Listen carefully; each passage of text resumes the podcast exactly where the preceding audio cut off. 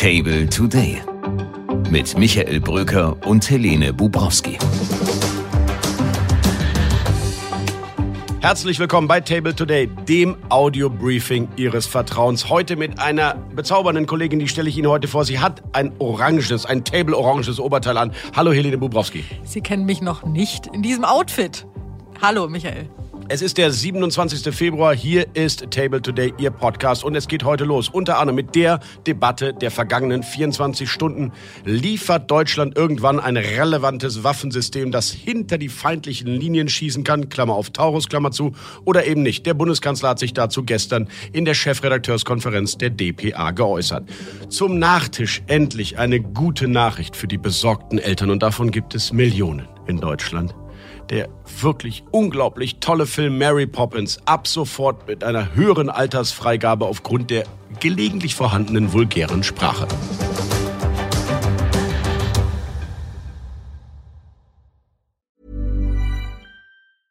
Ready to pop the question? The jewelers at BlueNile.com have got sparkle down to a science with beautiful lab-grown diamonds worthy of your most brilliant moments. Their lab grown diamonds are independently graded and guaranteed identical to natural diamonds, and they're ready to ship to your door. Go to Bluenile.com and use promo code LISTEN to get $50 off your purchase of $500 or more. That's code LISTEN at Bluenile.com for $50 off. Bluenile.com code LISTEN.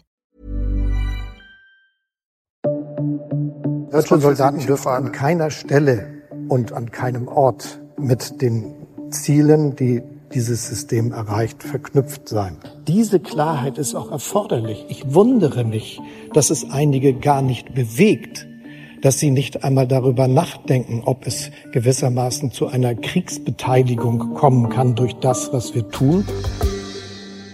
Die große Ukraine-Unterstützerkonferenz gestern Abend in Frankreich hat sie begonnen, in Paris. Heute geht es weiter und mittendrin wieder mal der Bundeskanzler, der sich Vorwürfen konfrontiert sieht, er mache zu wenig. Darüber sprach er gestern mit ungefähr 100 Journalistinnen und Journalisten hier in Berlin. Und, liebe Helene, er hat aus seiner Sicht erstmalig klargemacht, auch on the record unter eins, warum der Taurus nicht geliefert wird. Er wolle keine Eskalation des Krieges, Klammer auf, gibt's die nicht schon. Und er wolle nicht, dass Russland denkt, man sei im Krieg mit der NATO. Das waren zwei seiner seiner Argumente. Ist ja eigentlich ein bekanntes Erklärungsmuster, mit dem er bisher in jede Waffendiskussion reingegangen ist. Genau dasselbe hat er damals gesagt bei der, beim Thema Kampfpanzer.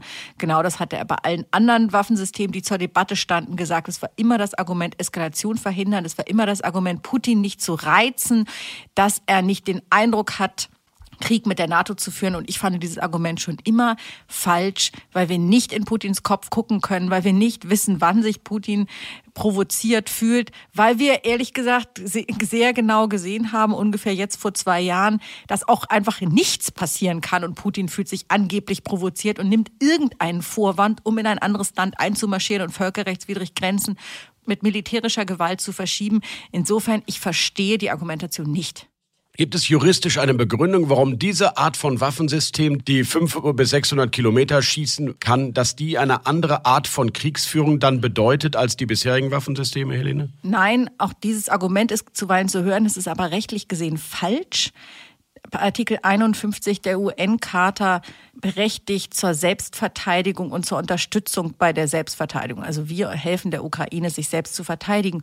Und Selbstverteidigung heißt eben nicht nur das eigene Territorium wieder zurückzuerobern, sondern natürlich heißt das auch, dass man den Feind im eigenen Land im Rahmen des humanitären Völkerrechts bekriegen darf. Sprich, man darf natürlich keine zivilen Ziele natürlich einfach so beschießen, aber militärische Ziele sind nach humanitärem Völkerrecht zulässige Ziele inklusive der sogenannten, schreckliches Wort, aber trotzdem Kollateralschäden. Das heißt, wenn Zivilisten dabei zu Tode kommen, auch das ist nach humanitärem Völkerrecht möglich.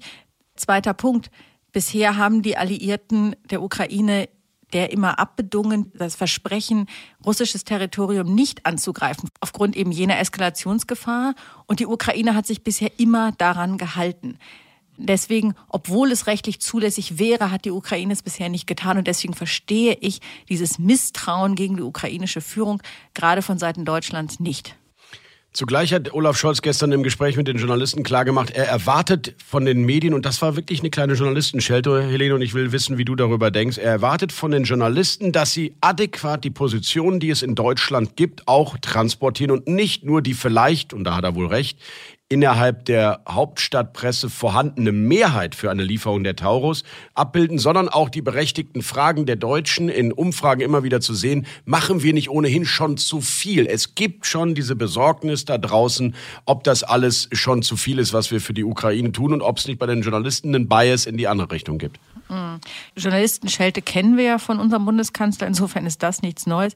Aber in der Tat hat er da natürlich einen Punkt. Ich weiß nicht, ob man das mit Journalistenschelte verbinden muss, aber alle Umfragen, die wir sehen, zeigen ja, dass tatsächlich die Skepsis in der Bevölkerung gegen Waffenlieferungen groß ist. Das hat verschiedene Gründe. Im Osten Deutschlands ist sie besonders ausgeprägt. Das hat natürlich mit der DDR-Geschichte und dieser Beziehung zu Russland zu tun, die sehr komplex ist, aber die dazu führt, zu einem Art von Bewusstsein, ist es besser, mit Russland sich nicht zu bekriegen. Und wahrscheinlich hat er in dem Punkt recht, dass es vergleichsweise wenige Journalisten gibt, die diese Auffassung teilen.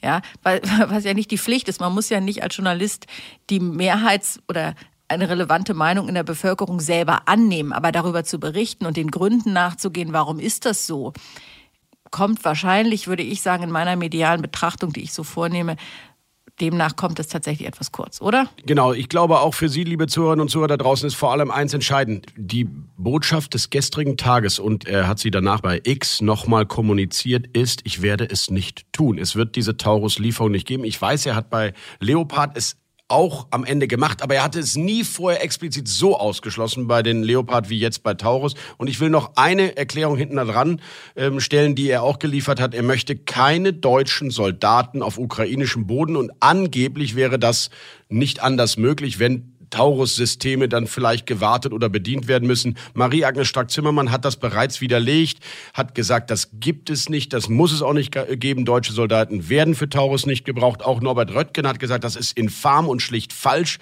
diese Behauptung. Also trotzdem, Olaf Scholz wird es nicht liefern, will es nicht liefern. Und der Ukraine-Antrag der Koalition, der hat den Begriff Taurus auch deswegen explizit nicht genannt, aber er hat etwas anderes gesagt. Ja, und da stellt sich halt die offene Frage, was nun eigentlich gemeint ist, wenn in diesem Antrag davon die Rede ist, dass um die territoriale Unversehrtheit der Ukraine vollständig wiederherzustellen, auch die Lieferung von zusätzlich erforderlichen weitreichenden Waffensystemen und Munition zur Verfügung gestellt wird, um die Ukraine, wie es heißt, in die Lage zu versetzen, völkerrechtskonforme gezielte Angriffe auf strategisch relevante Ziele weit im rückwärtigen Bereich des russischen Aggressors zu ermöglichen. Also Ziele innerhalb Russlands, so ist es zu sehen, durch weitreichende Waffensysteme. Viele Grüne, aber auch Liberale verstehen darunter Taurus, haben so getan, als sei das eine Art von Synonym für Taurus. Aber wir wissen, dass aus dem Zustellungsantrag der SPD an die eigene Fraktion gesagt wird, das sei eben genau der Unterschied zum Antrag der Unionsfraktion, dass eben in diesem Antrag Taurus nicht drinstehe, sondern im Gegenteil geradezu ausgeschlossen sei. Was das aber nun nach SPD-Lesart bedeuten soll, bleibt unklar. Ich finde das auch fast verantwortungslos, um es mal so hart zu sagen, dass in dieser Debatte, in der so viel Unklarheit besteht, man so ein Wort benutzt wie weitreichende Waffensysteme, ohne zu erklären, was es zu bedeuten hat. Helene, ich teile deine Einschätzung wieder mal und äh, Sie konnten es selbstverständlich bei unseren Table Briefings lesen, warum die SPD eine besondere Bewertung dieses gemeinsamen Antrags hat. Heißt also, die Ampel ist sich nicht einig, die Ukraine wird weiter warten müssen auf das System, was sie am dringendsten laut eigener Aussage, nicht weil Helene Bubrowski und Michael Bröker sagen, sie wollen das System, weil sie glauben, es wäre der Gamechanger im Krieg. Immerhin, Olaf Scholz ist der zweitgrößte finanzielle und militärische Unterstützer der Ukraine. Es wird eine große Wiederaufbau- und Unterstützungskonferenz auch hier hier in Berlin noch geben in wenigen Monaten. Da wird er sich feiern lassen dafür, aber der Taurus wird nicht auf dem Tisch liegen. Mhm. Und dann sind wir bei dem Punkt, den verschiedene Grüne immer wieder und auch FDPler immer wieder machen und auch Leute aus der Union. Wenn die Ukraine den Krieg verliert, dann müssen wir uns auch fragen, ob wir nicht im entscheidenden Moment gekniffen haben.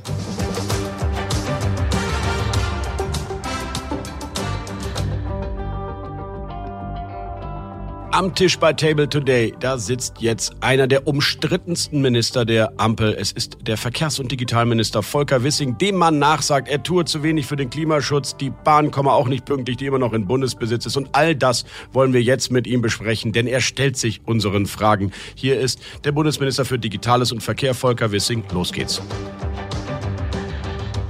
Einen schönen guten Tag, Herr Minister Wissing. Ich grüße Sie. Herr Wissing, Sie mussten jetzt jüngst Ihren Wasserstoffabteilungsleiter entlassen, nachdem es da Geschichten gab und Spiegelberichterstattung, die Ihre eigene interne Revision nicht zum Vorschein hat kommen lassen. Haben Sie Ihr Haus überhaupt noch im Griff? Selbstverständlich habe ich das. Immer dann, wenn wir Informationen haben, die ähm, erwiesen sind, dann handeln wir und das Ganze schnell. Und wir haben eine Innenrevision, die jetzt äh, sehr sorgfältig alle Hinweise prüft, die uns vorliegen. Wir schöpfen immer die Möglichkeiten aus, die auch der Rechtsstaat uns ermöglicht. Der ehemalige Staatsanwalt Volker Wissing hat eine weiße Weste bei dieser Causa. Also diese ganze Geschichte betrifft äh, Vergabeverfahren unter der Verantwortung meines Vorgängers. Die Innenrevision prüft das unabhängig und wird dann einen Bericht vorlegen. Und immer dann, wenn neue Erkenntnisse da sind und neue Ermittlungsmöglichkeiten da sind, werden die sofort ergriffen. Dafür sorgt der Staatssekretär. Das hat er in der Vergangenheit auch getan. Kommen wir zu einem viel größeren Defizit in Ihrem Verantwortungsbereich, lieber Herr Wissing, nämlich die Infrastruktur, die ziemlich marode ist, die ein wirkliches Standorthemmnis geworden ist, aus Sicht der Wirtschaft immer wieder genannt wird. Jetzt hat, haben die Haushaltsverhandlungen nach dem Karlsruher Urteil ergeben, dass auch die 40 Milliarden Euro, die mal geplant waren für die Sanierung der Bahn und der Schienen, jetzt gestutzt werden müssen. 30, 31 Milliarden sind jetzt noch im Spiel. Äh, welche Auswirkungen hat das auf die Sanierungspläne dieses Jahr? Hier wird gar nichts gestutzt, sondern es gibt mehr Geld. Es gibt 31,5 Milliarden Euro mehr in den nächsten Jahren als bisher vorgesehen. Das heißt, wir planen jetzt Rekordinvestitionen, einen richtigen Investitionshochlauf. Es ist richtig, dass der Investitionsbedarf mit bis zu 40 Milliarden zusätzlich ermittelt worden ist. Und deswegen brauchen wir in den nächsten Haushalten jeweils noch eine Aufstockung. Aber die Erhöhung der Investitionslinie die haben wir jetzt schon durchsetzen können, sodass uns alles zur Verfügung steht, was wir brauchen. Also ich würde sagen, wir arbeiten mit einer Leistung von 100 Prozent bei der Bahn. Das spürt der Bahnfahrer irgendwie noch nicht so wirklich. 65, 67 Prozent Pünktlichkeit im vergangenen Jahr im Fernverkehr. Ähm, zwischen dem Rheinland, einer der größten ökonomischen Regionen, und Berlin braucht man immer noch fünf Stunden, eine Wahnsinnszeit. Die Sprinter sind teilweise wieder abgeschafft worden. Wann spürt der Bahnfahrer eigentlich mal, dass die Bahn tatsächlich pünktlich ist und dass sie schneller ist? Wir haben 34.000 Kilometer Schienen in Deutschland, die technisch veraltet und äh, von dem Infrastrukturzustand her problematisch sind. Und deswegen sanieren wir jetzt diese Korridore Schritt für Schritt. Gleichzeitig brauchen wir auch mehr Digitalisierung bei der Schiene, weil wir Rekordzahlen fahren. Man muss sich das so vorstellen, die Bahn fährt auf einem veralteten Netz die höchsten äh, Verkehrszahlen in ihrer Geschichte. Und diese Kombination führt natürlich zu erheblichen Problemen. Deswegen müssen wir mehrere Dinge tun. Wir müssen zum einen das Netz sanieren, damit die Störanfälligkeit beseitigt wird. Das machen wir mit der Hochleistungskorridorsanierung, indem wir sperren und einmal alles neu machen. Das ist ein großer operativer Eingriff ins Netz, aber der effizienteste und die Baustellen sind recht kurz. Wir haben bei der Riedbahn eine Bauzeit von etwa fünf Monaten. Das ist also eine wirklich sehr kurze Zeit, wenn man weiß, dass sonst der Ausbau von Schienenstrecken auch mal 20, 25 Jahre dauert. Also können alle optimistisch sein, dass das klappen wird. Gleichzeitig muss auch mehr Kapazität geschaffen werden. Wie macht man das? Indem man digitalisiert. Wenn wir die digitale Schiene haben, können mehr Züge auf dem vorhandenen Netz pünktlich fahren. Weil sie einfach besser digital aufeinander abgestimmt werden. Ja, es ist natürlich so, dass die, die, Zugsteuerung, die muss ja hohen Sicherheitsanforderungen genügen. Und da gibt es immer so sogenannte Blocks, die reserviert werden für Züge. Und mit der digitalen Technik nehmen die Züge quasi diese Blocks virtuell mit, sodass der Abstand zu anderen Zügen immer gesichert ist. Aber dafür braucht man Digitalisierung und zwar äh, ein sehr äh, hochleistungsstarkes 5G-Netz. Und äh, das werden wir in Deutschland einführen.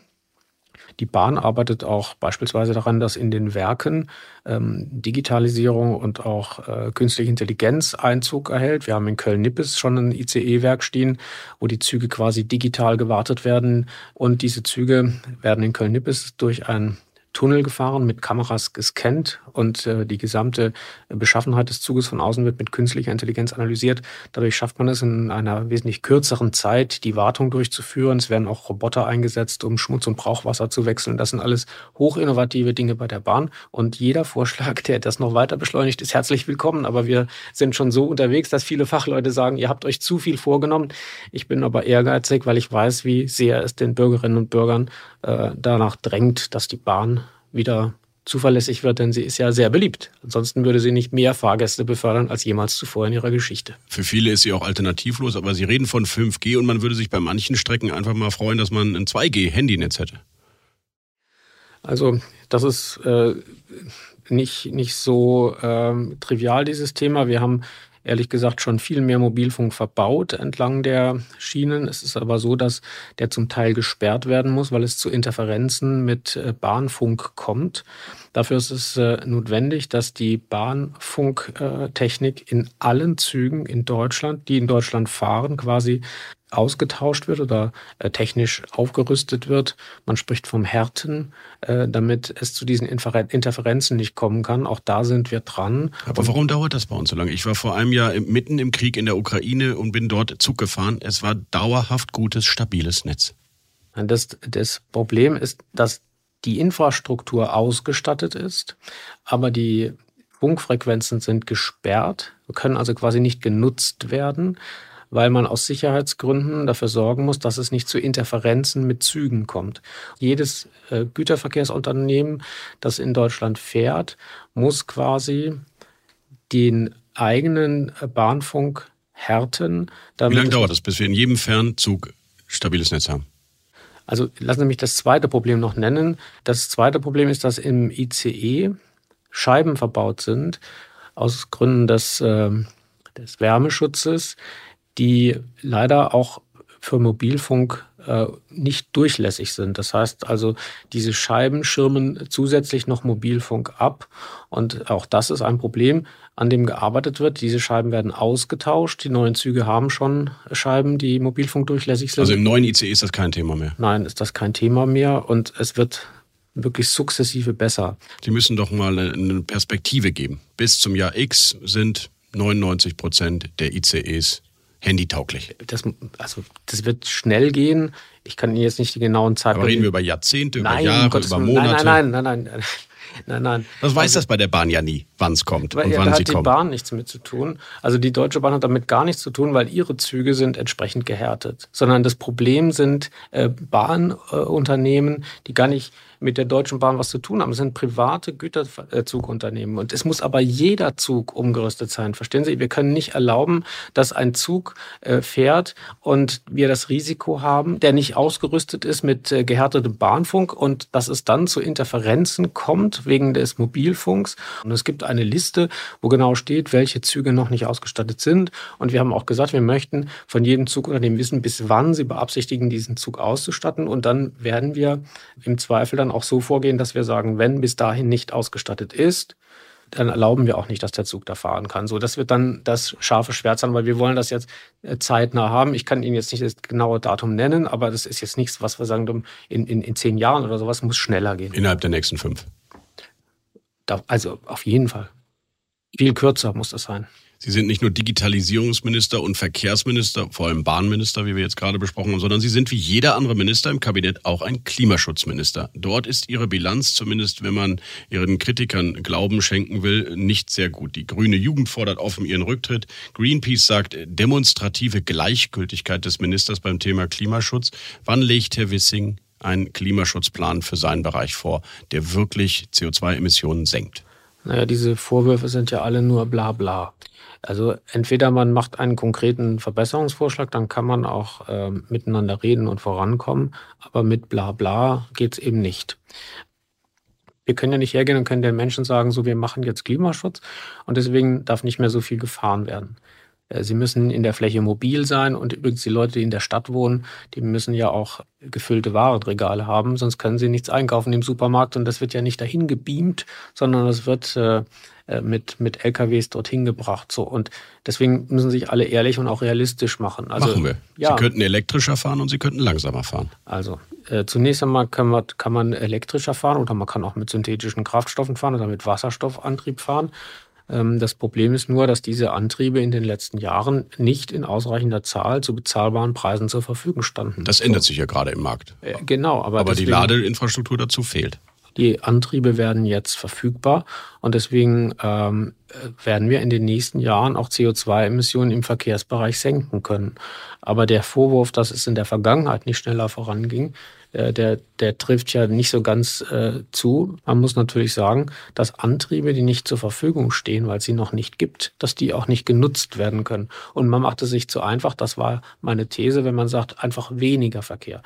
Weil man denkt natürlich immer, der andere braucht ja nicht so viel zu fahren. Und es gibt sogar Leute in der, in der Stadt, die mir sagen, sie brauchen keinen Lkw-Verkehr, wo ich dann denke, also bitte äh, eure das sind Regale. Die, die bei Amazon dann bestellen, genau. Naja, gut, aber das kommt auch mit dem Lkw.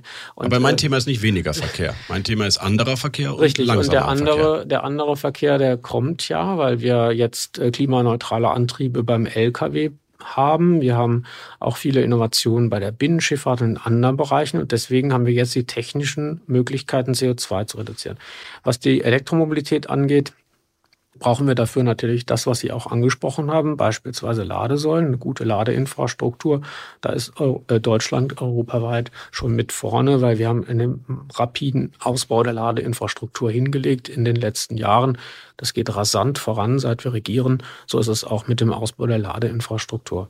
Kann man da nicht mehr Druck machen? Wir haben ein unfassbares Tankstellennetz und trotzdem sind es noch so wenige, bei denen ich mein E-Auto aufladen könnte machen wir. Wir werden ein entsprechendes Gesetz auf den Weg bringen, in dem wir quasi eine Versorgung an den Tankstellenstandorten äh, sicherstellen. Und, an allen? Äh, also wir, wir adressieren darin Tankstellenbetreiber ab einer gewissen Größe. Wir wollen jetzt nicht die, die kleine Einzeltankstelle über Gebühr belasten, aber wir wollen, dass wir ein flächendeckendes Ladenetz auch an unserer Tankstelleninfrastruktur haben. Und das Wichtigste für die, für die Bürgerinnen und Bürger ist, dass sie auf, der, äh, auf den Fernstraßen äh, eine gute Schnellladeinfrastruktur haben. Das ist notwendig. Es muss auch eine gut ausgebaute Schnellladeinfrastruktur sein. Also die Autobahntankstellen wären da prioritär zu behandeln? Ja, die werden alle äh, adressiert und die werden alle äh, mit, mit Schnellladesäulen versorgt sein. Sogar die nicht bewirtschafteten äh, Parkplätze und Rastplätze werden ausgestattet. Noch in dieser Legislatur? Ja, selbstverständlich. Das muss alles schnell gehen. Das ist alles auch auf den Weg gebracht. Wir sind da gut aufgestellt. Also Deutschland ist hier führend in Europa.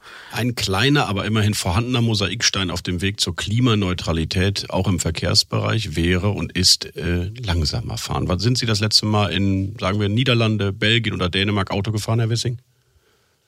Als Rheinland-Pfälzer ist man ja schnell über die Grenze. Also ich wohne an der französischen Grenze und fahre eher in Frankreich, wenn ich außerhalb Deutschlands fahre. Aber ist das nicht schön, wenn man da so mit einem Tempolimit über die Autobahnen gleitet und alle bewegen sich in einem ähnlichen, entspannten Modus? Also das kommt darauf an. Also es gibt auch Situationen, in der das nicht schön ist, wenn man auf einer freien Autobahn äh, fährt und, und äh, möchte ans Ziel kommen, äh, dass man dann an, an einer, einer Beschränkung unter, unterworfen ist. Das muss nicht unbedingt schön sein. Äh, und deswegen haben wir uns entschieden, dass wir äh, die, die unsere Klimaziele ohne Geschwindigkeitsbeschränkung erreichen wollen.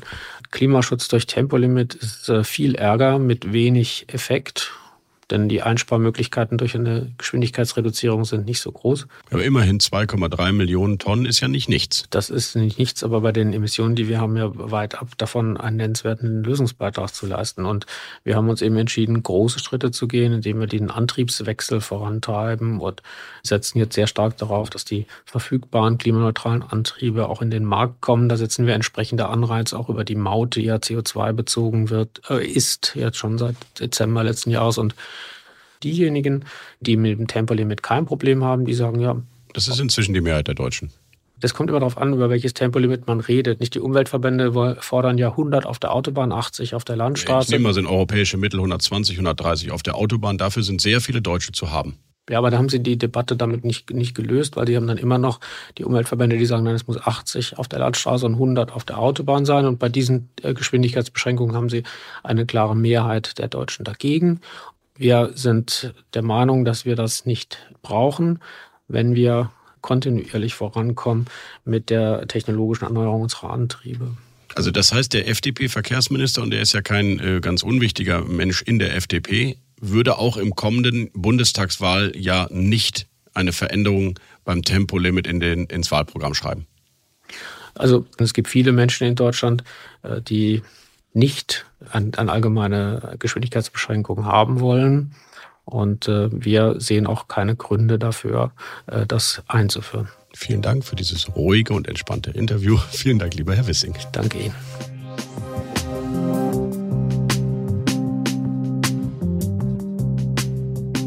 Zum Nachtisch wie immer eine gute Nachricht. Diesmal für die vielen Millionen besorgten Bürger in diesem Land, die mit ihren Kindern am liebsten Walt Disney Klassiker gucken, so wie ich zu Hause übrigens auch. Mary Poppins, die berühmteste Fantasy Musical Komödie über Liebe, Verantwortung, Heimat und all diese wunderbaren Dinge. Sie wurde jetzt von der British Board of Film Classification, also so eine Art Zensurbehörde, fast 60 Jahre nach der Erstveröffentlichung auf PG heraufgesetzt. Heißt also, die dieser Film ist nicht mehr einfach nur Freigabe ab Null, sondern sie sollte jetzt in elterlicher Aufsicht angeschaut werden, diese wunderbare Komödie, da eine diskriminierende Sprache verwendet wird, wie die Daily Mail berichtet. Die Änderung, und das sollten Sie wissen, erfolgt aufgrund einer heute angeblich abwertenden Bezeichnung für die Khoi Khoi, eine Volksgruppe, die zu den ersten Bewohnern des südlichen Afrikas gehörte. Auch bei Mary Poppins und bei Walt Disney werden wir allmählich im 21. Jahrhundert politisch sehr korrekt. Man kann das gut oder schlecht finden oder einfach den Film nochmal gucken, denn es lohnt sich immer wieder. It's supercalifragilisticexpialidocious, even though the sound of it is something quite atrocious. If you say it loud enough, you'll always sound precocious. Supercalifragilisticexpialidocious. In diesem Sinne, ich wünsche Ihnen einen entspannten Tag. Bis morgen an dieser Stelle wieder. Ihr Michael Bröker. Because I was afraid to speak when I was just a lad. My father gave me nails a tweak, told me I was bad. But then one day I learned a word to save me aching nose. The, the biggest word you ever heard, and this is how it goes. Oh, supercalifragilisticexpialidocious.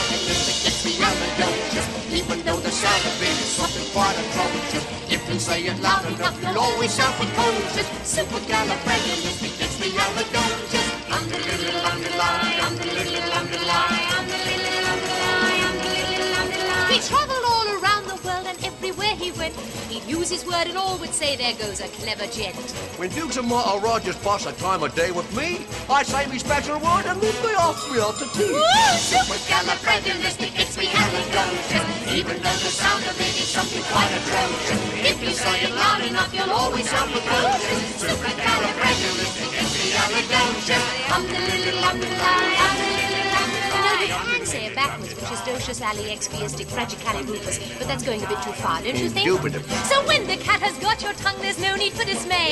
Just summon up this word and then you've got a lot to say. But better use it carefully or it could change your life. For example? Uh, yes? One night I said it to me girl, and now me girl's me wife. Oh, and a lovely thing she is too. She's supercalifragilisticexpialidocious. Supercalifragilisticexpialidocious. Supercalifragilisticexpialidocious. Supercalifragilisticexpialidocious.